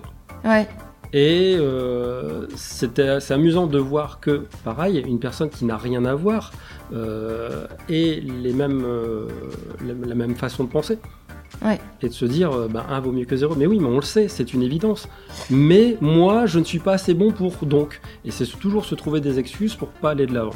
Alors, à partir de là, bon, ben voilà, on essaie de mettre en application, en application, on se force. Et même si ça marche pas, qu'est-ce que ça peut faire? Qui va nous juger? Non, À part nous-mêmes bah, Personne. C'est sûr. Les gens oublient vite, ils passent vite à autre chose, surtout aujourd'hui. Hein. Tout à fait. ça zappe, on zappe très très rapidement. Euh, et moi, ce qui m'intéresserait de savoir, c'est euh, quelles sont tes sources d'inspiration? Est-ce que euh, tu t'inspires d'autres genres musicaux, ben, je sais pas, classiques, rock Je sais pas. Alors, au niveau de la. Alors, c'est un peu compliqué, parce qu'en fait, il faut rentrer dans le monde de la musique maintenant dans, euh, il y a encore allez, une, dizaine d'années, une dizaine, quinzaine d'années, il y avait les vinyles. Donc c'était, on va dire, les vinyles fonctionnaient bien, les CD aussi. Et il y a eu euh, l'apparition d'Internet, Napster et tout ce qui s'ensuit, les téléchargements illégaux et la disparition du, vinyle. Mm. À partir de là, euh, on a commencé à consommer de la musique. C'est-à-dire que c'était facile, il suffisait d'aller sur Internet pour écouter, chose qui n'existait pas avant. On va sur YouTube, on écoute le morceau. Avant, on pouvait pas, il fallait l'acheter. Euh, et donc, depuis qu'on est arrivé au digital, il y a pléthore de, musique qu'on peut écouter. Un exemple, tout bête, j'ai regardé tout à l'heure. Euh, dans les années 90, quand j'allais euh, chez le disquaire pour acheter les nouveautés, donc il y avait, allez, entre 50 et 100 nouveautés par semaine. C'était le jeudi où on avait les, les, sorties. Est-ce que, à ton avis, tu peux me donner un chiffre de la sortie journalière simplement et uniquement en musique électronique, donc par jour, combien il en sort Ah non, je peux pas, je sais pas. J'ai compté tout à l'heure 1800. Euh, ah ouais. Donc tu as 1800 morceaux de musique électronique qui sortent par jour. Hmm. Voilà. Il y a 10 ans, on n'était pas là du tout non plus. Hein. D'accord? Donc en fait, quand j'ai commencé euh, à faire des morceaux, euh, j'ai fait un morceau qui me correspondait, un peu comme je l'entendais moi j'ai eu la, chance, mais en allant voir le label, euh, de me faire signer tout de suite mon deuxième morceau que j'ai fait. Donc euh, extraordinaire, je signe tout de suite dans une maison de disques française. Et à partir de là, euh, la musique que je fais, c'est un style qui s'appelle l'IDM, Intelligent Dance Music. D'accord. Donc c'est une musique un peu spéciale, un peu intellectuelle, c'est un peu compliqué à comprendre, mais moi, voilà, c'est un peu ce que j'aimais bien faire. Et quand tu vas sur les sites de, vente, euh, tu as ton classement avec les achats qui sont faits, c'est-à-dire euh, si ça se vend ou pas. Et en fait, tu fais un morceau, tu fais deux morceaux, tu fais deux morceaux, puis tu te rends compte qu'en fait, il n'y a personne qui l'achète. Sur ce site-là, hein, d'accord ouais, c'est bizarre, pourtant le morceau il est génial et tout, machin. Puis c'est un peu bizarre. Et puis, avec le temps, donc ça c'était le début, tu te rends compte que tu vas pouvoir t'améliorer changer éventuellement de style. Un, style qui est un petit peu plus euh, porteur. C'est-à-dire quand tu fais de la musique de niche, forcément, il y a moins de personnes qui sont susceptibles d'acheter ou d'écouter. Tu vas faire quelque chose d'un peu plus grand public, d'un peu plus électronique. Et là, paf, tu vois que ça commence à se vendre. Ah, c'est bien, ça fait plaisir. Et là, tu te dis, mais en fait, t'es pas là pour faire de la musique pour toi, t'es là pour faire de la musique pour les autres. Et ouais. Et là, ce que tu voulais faire à la base, bah, tu le mets un peu de côté et tu fais ce qu'un peu les gens veulent. Là, actuellement, en 2021, donc euh, début d'année, là, euh, je suis en train de voir, parce que j'essaie d'aller que sur des gros labels. Là, euh, début d'année, j'ai réussi à avoir un morceau qui, est sorti sur l'un des plus grands labels allemands en musique électronique. tu vois tout de suite la différence. Le soir de la sortie, il était déjà numéro 1 au niveau de mon classement, quoi, hein, au niveau vente. Donc tu dis, voilà, tu prends un label, qui est reconnu, il a la promo qui est derrière, il fait de la, la promo sur YouTube, il, ça passe dans des soirées, tout ce qui s'ensuit, même des soirées, même s'il n'y a plus de soirées, ça, ils font des soirées dans des grandes discothèques qui sont privatisées où t'as que le DJ qui joue, tu vois, ce genre de choses, mais en, en, en live. Ouais. Et tu dis, voilà, il y a de la promo, mais des, forcément, les gens vont acheter ce qu'ils écoutent. Ils peuvent pas écouter 1800 morceaux par, par jour. Non. Donc ils vont attendre, ils vont entendre, ils vont écouter que ce qui est proposé par des gens connus, des DJ connus. Et donc là tu dis bon ben voilà, il faut que j'aille dans ce style-là. Donc là ben, actuellement je vise des labels et je suis obligé de m'adapter au style qu'ils font. Donc act- actuellement je suis dans l'électro euh, house Mhm. ou la house progressive pour m'adapter à ce qui marche le mieux sur certains labels. Musique que j'aime bien, mais c'est pas forcément ce que à la base euh, j'aurais aimé faire. Et je mets quand même ma petite touche dedans d'originalité qui fait que bon bah ça permet de signer euh, quand même quelques morceaux dans des gros labels. Ouais, c'est un vrai, euh, c'est une vraie stratégie. Je lisais. C'est là on euh, est sur la stratégie non plus. voilà, on est sur la ouais. stratégie non plus sur je fais des morceaux que j'aime et pour.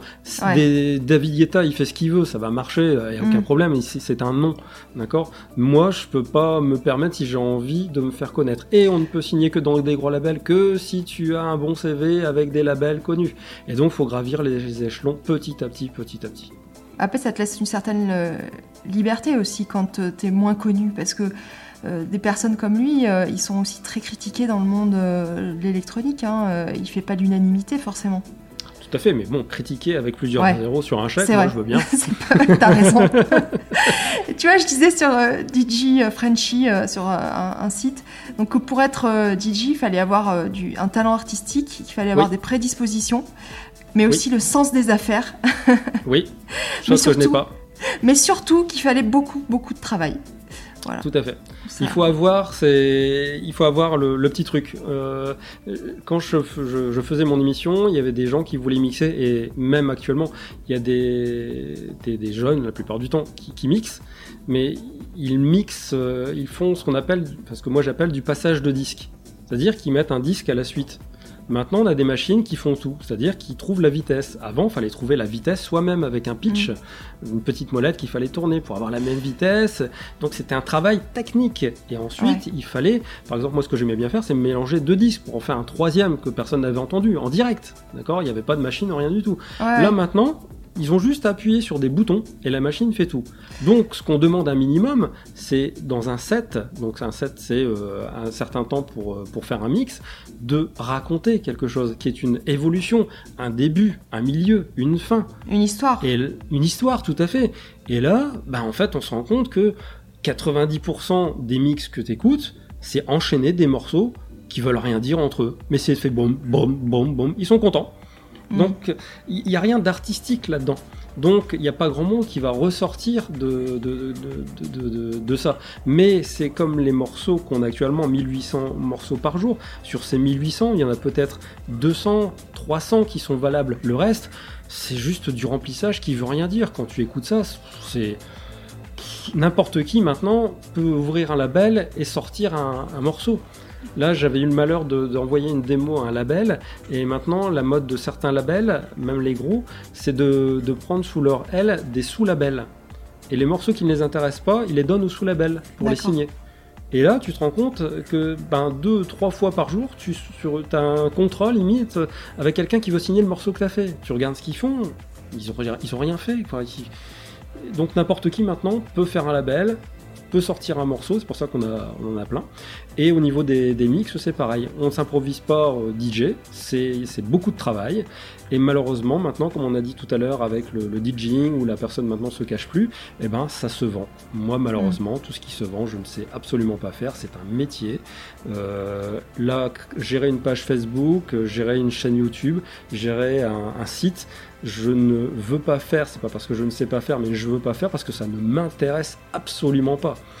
Donc euh, mettre- me mettre en valeur ou euh, raconter des choses qui sont pas forcément fausses ou comme je- je- on voit sur Facebook euh, ma photo le matin avec ma petite tasse avec le petit sourire machin et tout Mm. mais je peux pas c'est pas possible ça, ça ne Mm. sert à rien pour moi c'est ce qu'il faut faire Ouais. mais je ne veux pas le faire parce que ça ne m'intéresse pas Ouais, je comprends.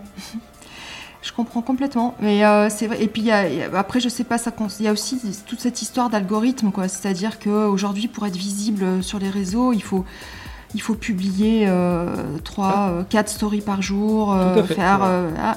Moi, c'est pareil. c'est un... Ou alors, euh, prendre une agence et quelqu'un qui le gère euh, à ta place. euh, Il y en a, c'est leur métier.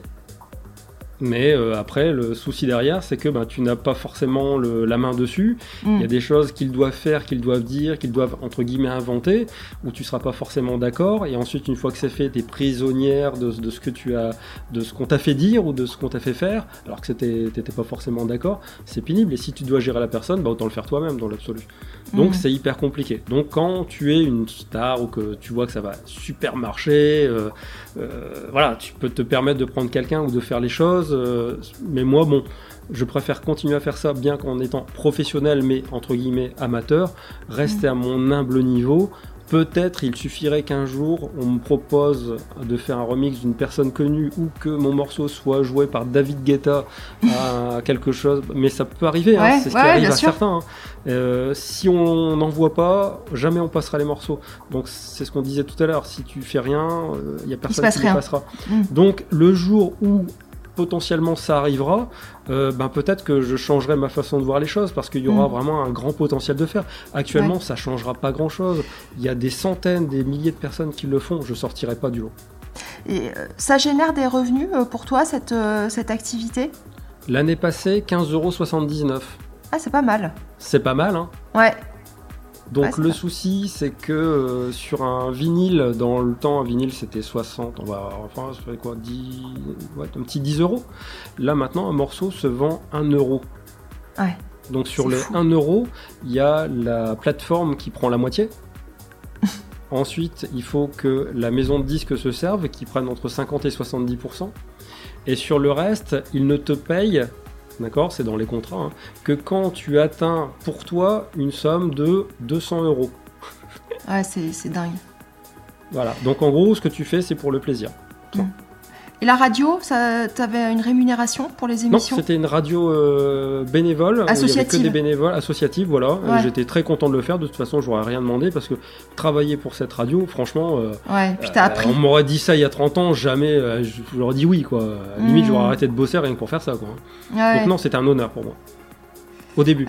Euh, Alors moi, il y a quand même une question que hum, j'aimerais te poser, plus technique. Euh, c'est-à-dire que quand on écoute euh, tes morceaux, il y a, des voix, c'est-à-dire qu'il y a, des, filles, enfin des voix féminines ou peu importe, mais qui chantent. Donc ça, c'est, est-ce qu'il y a des, droits euh, à payer sur les, ce que tu utilises pour faire tes, tes mix? Oui, alors pour tout ce qui est voix, il y a ce qu'on appelle maintenant des packs de voix. C'est-à-dire que tu peux acheter des packs où tu as des chanteuses ou des chanteurs bah, qui chantent. En fait, c'est leur métier. Donc ils chantent et ensuite toi tu prends la, voix, la chanson entre guillemets qu'ils ont faite ou une partie ou simplement euh, un mot et à partir de là tu as le droit de l'utiliser dans n'importe quel morceau. J'ai notamment euh, fait quelques morceaux avec Zara Taylor qui est une chanteuse très connue et euh, où j'ai construit un morceau en ayant la chanson en tête. Et à partir de là, une fois que tout, euh, coïncide, on met les deux en même temps et ça fait quelque chose de, moi je trouve très bien. Ouais.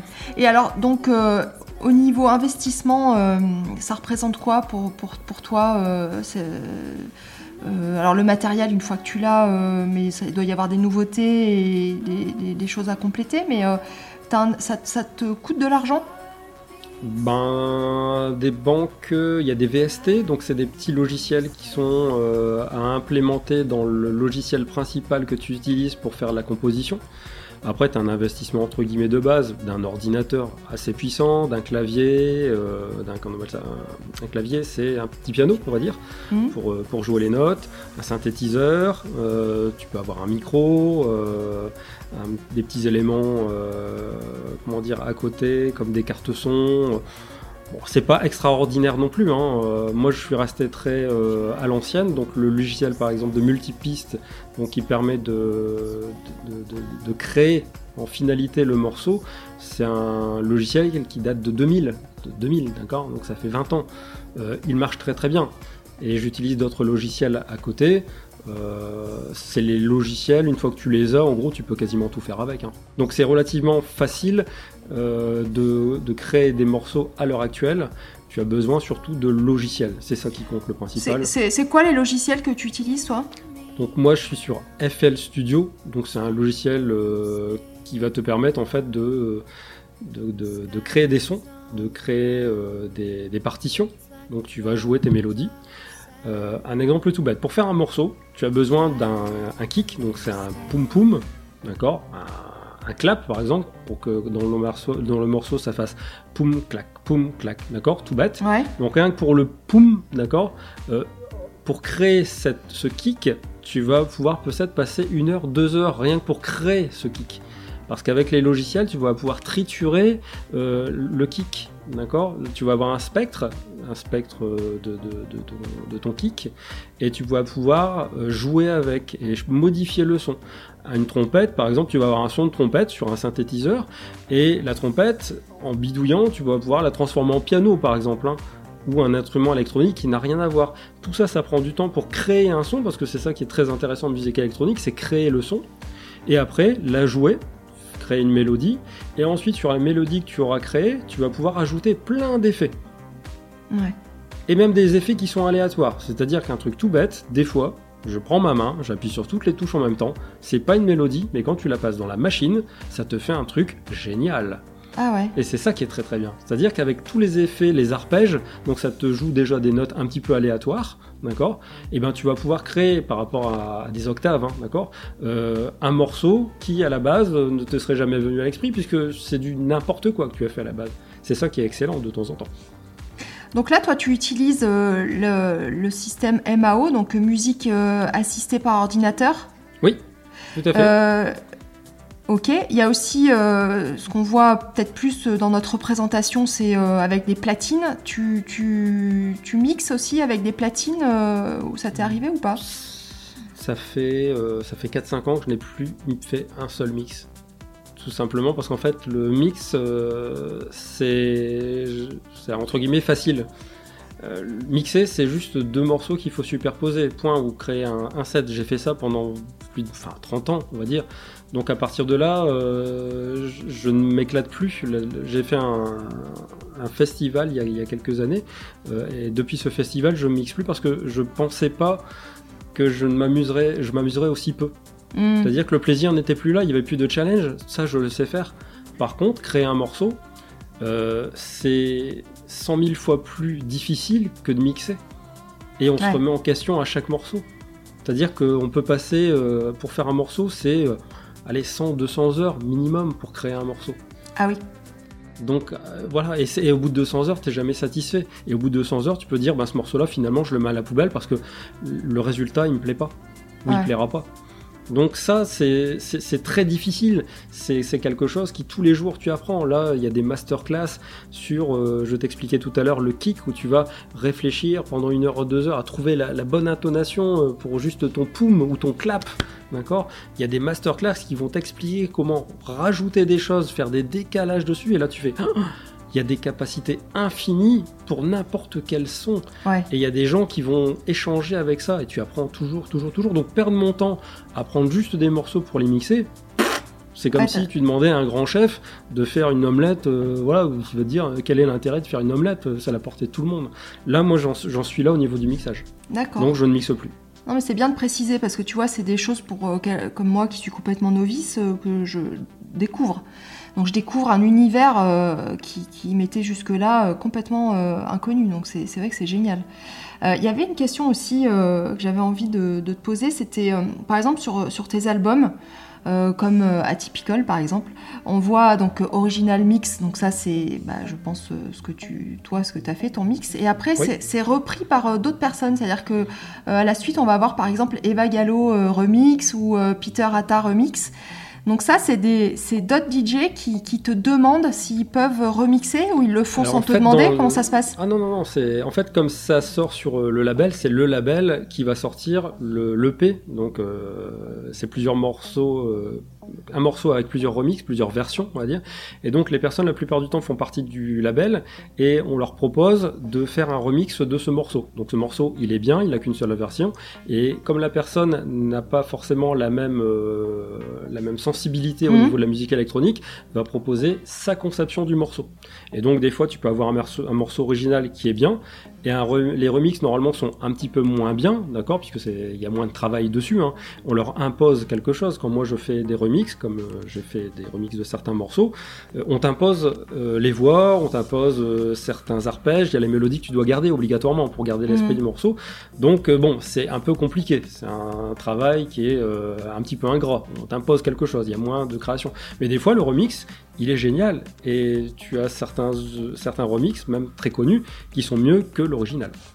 Donc c'est ce qui s'est passé en fait pour, euh, pour toi quand tu as fait le remix de Beacon Fault Lines. Tout à fait, voilà. Là, mais par contre, ça, c'est quelque chose qui est qui n'est pas officiel. D'accord. Cette chose-là ne peut pas être vendue. C'est quelque chose qui ne peut pas être euh, rémunéré parce qu'il y a des droits dessus. Donc je n'ai Mm. pas eu les droits dessus. C'est quelque chose que j'ai fait moi de mon propre chef. Mais ça, ça apporte euh, de, la valeur, de la valeur ajoutée. À la fois, euh, ça peut ajouter donc de la valeur au titre si c'est vraiment mis en valeur et que ça le transcende, on va dire. Le morceau original n'est pas passé en radio, le remix l'est passé.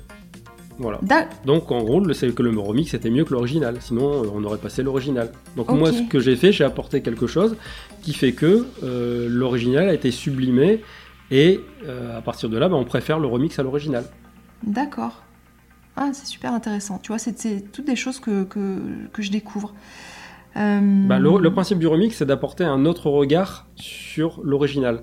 Tu as des morceaux euh, de, de, chanteuses très connues, même Madonna. hein. Tu vas avoir Madonna qui va faire un, original pop, et tu vas avoir un re- remix techno qui va être fait, et tu vas garder juste la voix, la mélodie, mais tu vas mettre, euh, tu vas accélérer le rythme, tu vas, tu mettre des nappes dessus, une petite voix, et tu vas faire, ouais, c'est génial. En boîte, ça va passer, alors que l'original pourra jamais passer en boîte. C'est trop lent, on va dire. Donc des fois, tu as des versions euh, de remix qui sont excellentes. Moby, par exemple, c'est euh, c'est- l'exemple typique de la personne qui a réussi, mais qui a gardé euh, cette fibre électronique. Euh, il est passé, comme on, comme on dit, du côté obscur. C'était quelqu'un qui faisait de la musique strictement électronique, très Ouais. dur des fois. Et une fois qu'il a fait un album qui a super marché, il a été signé par des maisons de disques connues. À Ouais. partir de là, il a eu, on, a, on lui a demandé, bon, maintenant il faut faire des choses connues, que les gens aiment. Donc la musique électronique, euh, bon, tu mets ça de côté, quoi. Euh, nous, on veut faire des choses qui rapportent. Mais sur tous les morceaux euh, qu'il a fait, il a demandé à des DJ de faire des remixes électroniques. Et ces remixes étaient des perles. Parce que déjà, le, mo- le- le morceau original, on pouvait pas le passer en boîte, c'est pas des morceaux, c'est- c'est pas dansant, on va dire. Mais tous les morceaux qui ont été faits en remix avaient gardé l'esprit de Moby et étaient vraiment géniaux. J'en ai des paquets de vinyles de ça, de Moby, de remix. Ouais. C'était quoi, les années 2000 euh, Oh, aux alentours des 2000, ouais, Moby. Ouais. 2000. Ouais, tous nos souvenirs de, de fac, enfin pour moi. Euh, bah écoute, j'ai une dernière question euh, avant de terminer, euh, si tu veux, Joanne. Une question peut-être un peu compliquée, mais si euh, tu devais faire un choix, c'est-à-dire que si tu étais vraiment obligé de choisir euh, entre euh, la musique et, la dentisterie, qu'est-ce que tu choisirais? Sans le côté rémunérateur, la musique, bien évidemment. 15 euros euh, 95, c'est pas top. Euh, non, la musique, c'est 100 fois mieux. Le problème, c'est que bah, on est dans un monde où euh, la musique, étant donné que c'est quelque chose qui est artistique, un peu comme euh, écrire, faire de la peinture, ça fait plus partie d'un passe-temps. On peut pas euh, vivre euh, décemment de sa passion euh, dans, l'art. On le voit actuellement, si on, avec le Covid, bah, si on a un restaurant et que la, notre vie c'est la cuisine, bon bah voilà, il nous arrive un truc, on, on vit plus. La musique, on peut pas vivre de la musique à l'heure actuelle. Ce qui se passe là maintenant, ce qui m'est arrivé il y a quelques années, donc euh, sur 4-5 ans, si c'est arrivé il y a euh, 30 ans, à partir de là, j'aurais Mm. jamais fait dentiste, j'aurais certainement, je pense, pu réussir dans la musique. Ouais. Mais là, à l'heure actuelle, euh, voilà quoi. La, la- la dentisterie, c'est quelque chose qui est maintenant euh, plus accessoire d'un point de vue euh, psychologique. Hmm. Et la musique, c'est quelque chose qui demande une concentration de tous les instants. Puisque la dentisterie, c'est quelque chose qui est devenu habituel. Il y a, une routine qui s'est installée dans la dentisterie.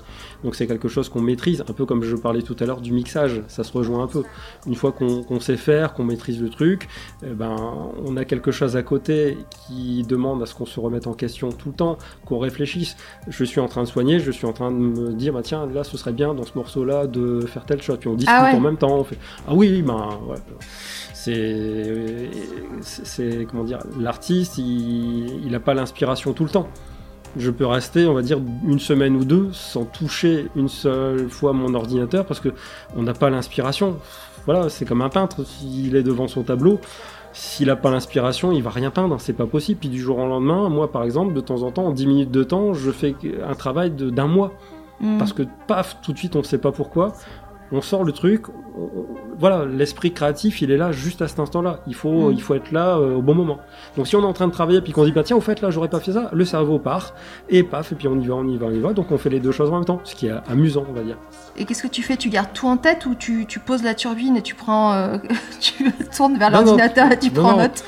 En tête parce qu'il ne faut pas oublier que, euh, et je reviens euh, en faisant une grande boucle par rapport euh, à ce que je disais au tout début, par rapport à la faculté, au dentiste à qui j'avais fait l'assistant, à mon binôme, la dentisterie maintenant, c'est quelque chose qui est un petit peu accessoire pour moi au niveau du métier parce que je m'éclate plus maintenant avec la relation avec le patient. Ouais. Ce qu'il fallait faire, et c'est pour ça que mon binôme et cette dentiste avaient raison, plutôt qu'au niveau de la technique. moi, ce qui m'intéresse, c'est les gens c'est plus discuter avec les gens, rigoler avec eux, avec eux ah euh, leur sortir des petites vannes euh, systématiquement, leur expliquer des choses, euh, expliquer à une personne qui utilise une brosse à dents dure qu'il faut pas, si tu lui dis il faut prendre une brosse à dents souple, ouais, il va dire ouais, il s'en fout, il va rentrer, il va prendre sa brosse à dents dure, il va continuer. Par contre, si tu commences à lui dire alors non, faut pas prendre une brosse à dents dure, vous avez une voiture, oui, bah, si vous prenez une brosse en fer et qu'il y a de la poussière sur le capot de votre voiture, il n'y aura plus de poussière à la fin. Bah, c'est comme une brosse à dents. Si vous prenez un chiffon euh, doux, c'est votre brosse à dents souple, et la brosse en fer, c'est la brosse à dents euh, dure. Et ils font Ah ouais, d'accord. Et puis tu te rends compte qu'au bout d'un an, ils vont dire Ah, vous savez, euh, maintenant, je prends une brosse à dents souple, hein, parce que ma voiture. Et là, tu te rends compte que en faisant des petites analogies comme ça, avec des choses de la vie, bah, les, les gens comprennent. Donc, tu t'adaptes à chaque personne qui a un problème, et tu vas leur expliquer par rapport à quelque chose de concret, de la vie courante. Dans mon métier, c'est plus comme ça que moi je m'éclate c'est une belle victoire quand même, parce que finalement, euh, d'être parti euh, euh, d'un début de cursus où, c'était ce qui te faisait le plus peur, c'était la communication, et aujourd'hui, tu es en train de me dire que finalement, c'est ce qui te plaît le plus dans ton métier. Donc, c'est totalement l'inverse. Voilà. Ah, et c'est pour ça qu'en fait, quand on commence un, un métier avec plein d'objectifs concrets, euh, ben, en route, il peut arriver des, accidents entre guillemets de, la vie, on va dire, et euh, ben, on peut rebondir et, puis euh, avoir l'antithèse de ce qu'on était au début. Moi, je ne mm. pouvais pas parler, je ne pouvais pas discuter. ben, je suis devenu l'inverse. J'ai fait de la radio. Là, on est en train de discuter. il y a 20 ans de ça, il n'y a pas un seul mot qui serait sorti. Mm. Donc, on peut évoluer, on peut changer. Bah écoute, c'est une super belle conclusion. Euh, bah écoute, merci Johan euh, d'avoir partagé avec nous cette passion pour la musique et puis aussi nous avoir fait euh, voyager dans, ton univers. C'était un très bel échange et je te dis, j'espère à bientôt, peut-être sur une, radio. Non, plus de radio Merci beaucoup Florence, à bientôt. À bientôt.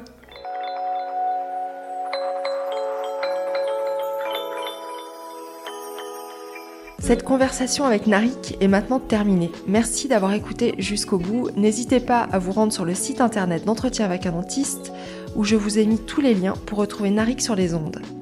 Avant de vous laisser, pour vous retrouver dans deux semaines, n'oubliez pas de me laisser 5 étoiles et un gentil commentaire sur Apple Podcast et aussi de faire fonctionner le bouche à oreille. Vous pouvez également me suivre et me contacter sur les réseaux sociaux Instagram, Facebook, LinkedIn ou Twitter. Je suis toujours ravie de vous rencontrer et d'échanger avec vous. Je vous dis à très vite pour un nouvel épisode d'entretien avec un dentiste.